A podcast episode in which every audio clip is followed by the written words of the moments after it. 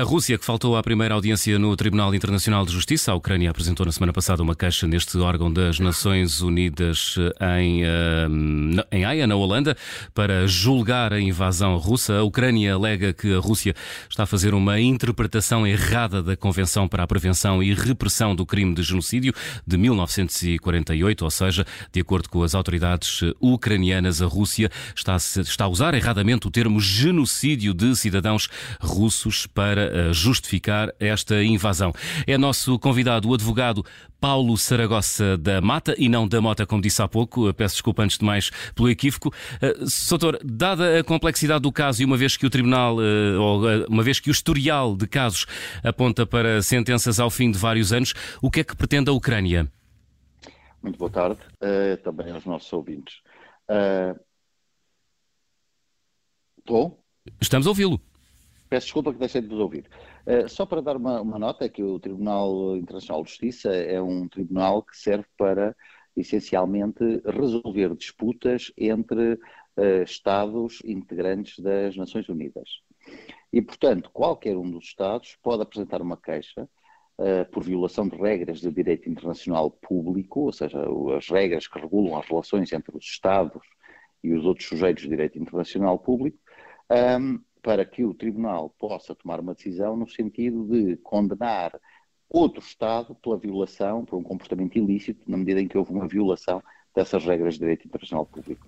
Eh, é certo que o Tribunal Internacional de Justiça demora, eh, às vezes, alguns anos a proferir uma decisão, uhum. mas também acredito que o Tribunal leva em conta a, a relevância da urgência em certos casos. Pelo menos isso já se viu no passado devemos recordar que as jurisdições internacionais já tomaram posição em várias situações, nomeadamente quando foi o caso da nossa história da invasão de Goa da Mão Dio pela União Indiana. Portanto, acredita que neste caso vai haver celeridade processual? Os 15, os 15 juízes sim. do Tribunal vão ser sensíveis ao momento uh, que vivemos? Mas sim, penso que sim. Aliás, todo o mundo está a ser, todo o mundo, quer dizer, quase todo o mundo está a ser sensível a esta situação da invasão da, da Ucrânia. Uh, e, portanto, acredito que o Tribunal Internacional de Justiça não vai deixar de ser também sensível a esta situação. Uh, Soutor, as decisões do Tribunal Internacional de Justiça são vinculativas? Essa é uma, é uma pergunta extremamente difícil de responder. Os Estados obrigaram-se, quando uh, aderiram às Nações Unidas, a, a, cumprir todas as regras emergentes dos tratados da, da, das Nações Unidas. E não se esqueça que o Tribunal Internacional de Justiça é o órgão jurisdicional máximo da, da Organização das Nações Unidas. Chamado Tribunal do Mundo, não é? Tribunal do Mundo, portanto, tem todo, tem todo o dever de respeitar essas mesmas decisões. Mas nós sabemos que há casos na história, mais uma vez recordo a nossa própria história, com a União Indiana, em que uh, uh, há uma obrigação dos Estados de cumprirem as determinações do Tribunal, mas muitas vezes os Estados são relapsos no cumprimento. Não me parece que a, que a Rússia, principalmente esta Rússia imperialista que estamos a ver neste momento, uh, seja muito fácil de cumprir uma, determinação do Tribunal Internacional de Justiça. Soutor, eu aproveitava isso para lhe perguntar, eh, na sequência do pedido da Ucrânia, que pediu aos juízes do Tribunal para emitir uma providência cautelar para que a Rússia ponha fim à invasão, isto é possível ou fica uh, no, no grau do idílico? Ou do utópico. É, é, ser, ser possível é possível e, e, e, tem um valor, tem o mesmo valor que teve há dias a resolução aprovada por maioria esmagadora nas Nações Unidas a condenar a invasão da Rússia. Portanto, mesmo que a Rússia não cumpra, um, tem um peso diplomático extremamente grande.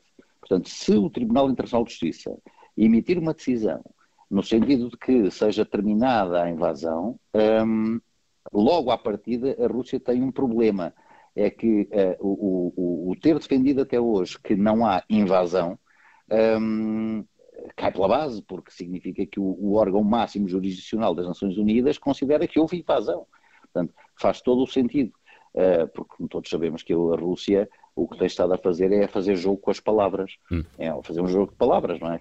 Não há, não há uma invasão, uma operação militar especial. Poderíamos dizer que as sanções económicas aplicadas pelo resto do mundo também não são sanções económicas, são uma manobra financeira especial, não é? E, hum. portanto, estamos a salvar a Rússia Uh, estamos a salvar a vida económica da Rússia. Seria tão lógico uma coisa como a outra. É? Hum. Já aconteceu no passado, uh, Dr. Paulo Saragossa da Mata, uh, um Estado a pedir ao Tribunal Internacional de Justiça que emita uma providência cautelar? Uh, tanto quanto eu recordo, já houve uh, uh, situações de pedido de providências urgentes.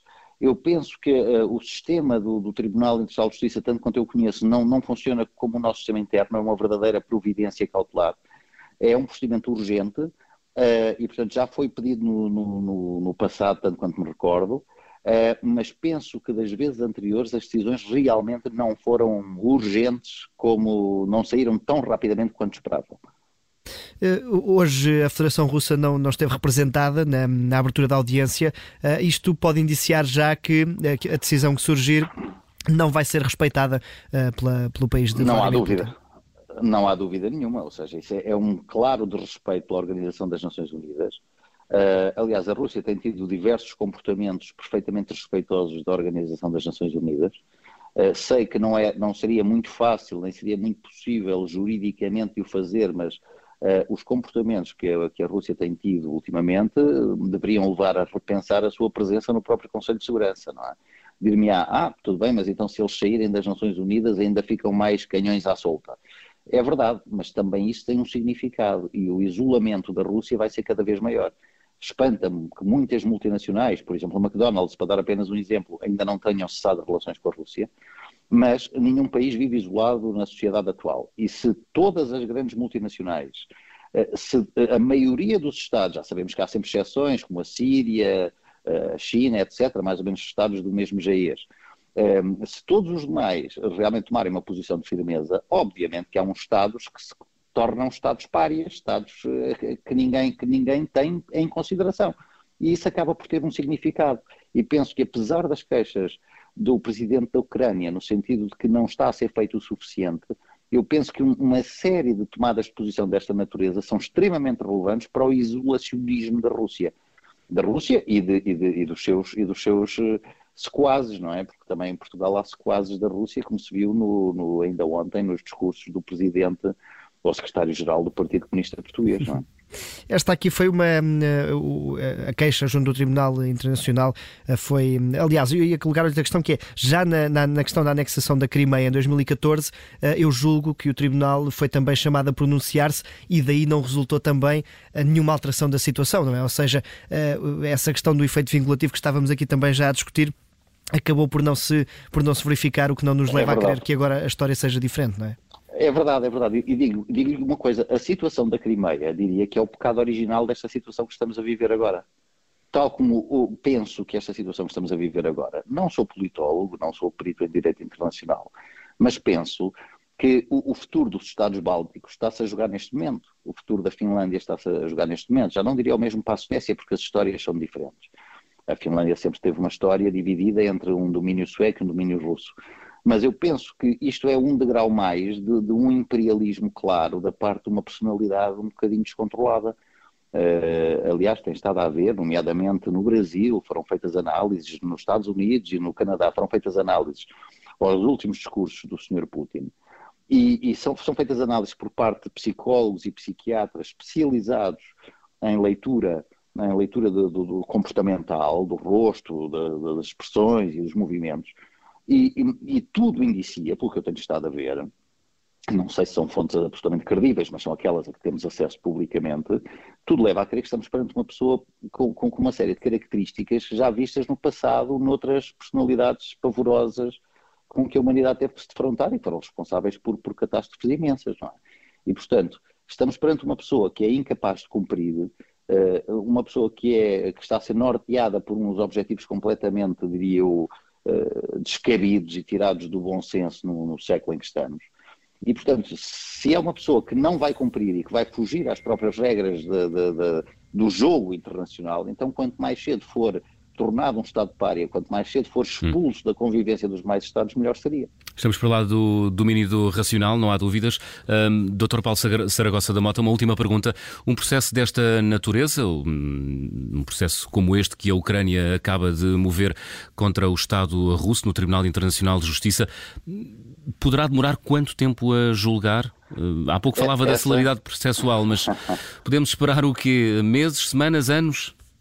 Eu diria que deveríamos esperar uh, algumas semanas. Deveríamos. Em princípio, esperaremos alguns meses. Uh, é a única hipótese. Ou seja, porque há sempre um tempo, um tempo próprio das instâncias de justiça e principalmente há sempre nestes tribunais internacionais e no próprio direito internacional público em geral hum. uma falta de obrigatoriedade, uma falta de cogência, uma falta de sanção para o incumprimento que, que tornam o direito um direito fraco. Uh, Costuma-se dizer que o direito só é forte se tiver sanções. Este direito não tem verdadeiras sanções uh, eficazes e nessa conformidade penso que realmente não podemos, não podemos fazer futurologia, é certo, claro. mas não me parece que o ideal, que era uma decisão em semanas, viesse a acontecer, não me parece que seja fácil isso acontecer. O facto da Rússia estar ausente do processo não é, não é problemático em termos políticos, em termos de, de direito internacional público, mas é problemático em termos de eficácia, hum. porque o que todos desejávamos era que esta situação de agressão acabasse. O, o facto de a Rússia não se apresentar uh, nas audições uh, pode de alguma forma é atrasar mesmo. o processo ou não? Eu penso que, eu penso que não vai poder. Sendo menos uma parte a ser ouvida, dir-se-ia que torna o processo mais rápido, mais rápido, não é? não, mas isso também não é bem assim por uma razão. Depois há hum. procedimentos que têm que ser levados a cabo, as notificações continuam a ser feitas, os prazos continuam a ter que correr, mesmo que a parte se mantenha totalmente rebelde, totalmente ausente do processo. Eu penso é que a situação está a ser tão pressurosa e há uma consciência internacional tão grande, tão importante daquilo que está a acontecer. Uhum. Porque, repare, esta guerra, dir-se-á, é igual a outras guerras que se viveram na Síria, no Sudão. Não, não é, não é igual, é uma guerra totalmente diferente, porque também no direito internacional público se tem que olhar para os Estados que estão a ser os players neste momento. Estamos a falar de um Estado que nos últimos 20 ou 30 anos, que é a Rússia, tem sido altamente ajudada, apoiada, acompanhada pelo Ocidente. Claro. E, portanto, isto que está a acontecer com a Rússia é, é uma verdadeira traição a, tudo o que foi feito com a Rússia nos hum. últimos anos. A Rússia estava-se a tornar um Estado confiável, apesar dos desrespeitos constantes pelos direitos humanos. Ora, este comportamento do Sr. Putin põe em causa os últimos 20 ou 30 anos de confiança. Hum. E penso que não será recuperável na, nos próximos 40 ou 50. Eh, este, este comportamento foi de tal forma brutal e começou com a Crimeia, precisamente e uma certa, um certo laxismo, uma certa tibieza nossa, Ocidente, com o que aconteceu na Crimeia, que justificou isto e permitiu isto. E que vai permitir, se nada acontecer, entretanto, a que, a que haja mais uh, cavalgadas por parte do Sr. Putin relativamente a outros Estados, como eu disse, por exemplo, os Estados Bálticos. Hum. Paulo Saragossa da Mata, agradeço-lhe imenso as explicações e eh, por nos ter ajudado a perceber melhor o que é este processo movido pelo Estado ucraniano contra a Rússia no Tribunal Internacional de Justiça. Muito obrigado. Obrigado, eu. Boa tarde. Muito obrigado.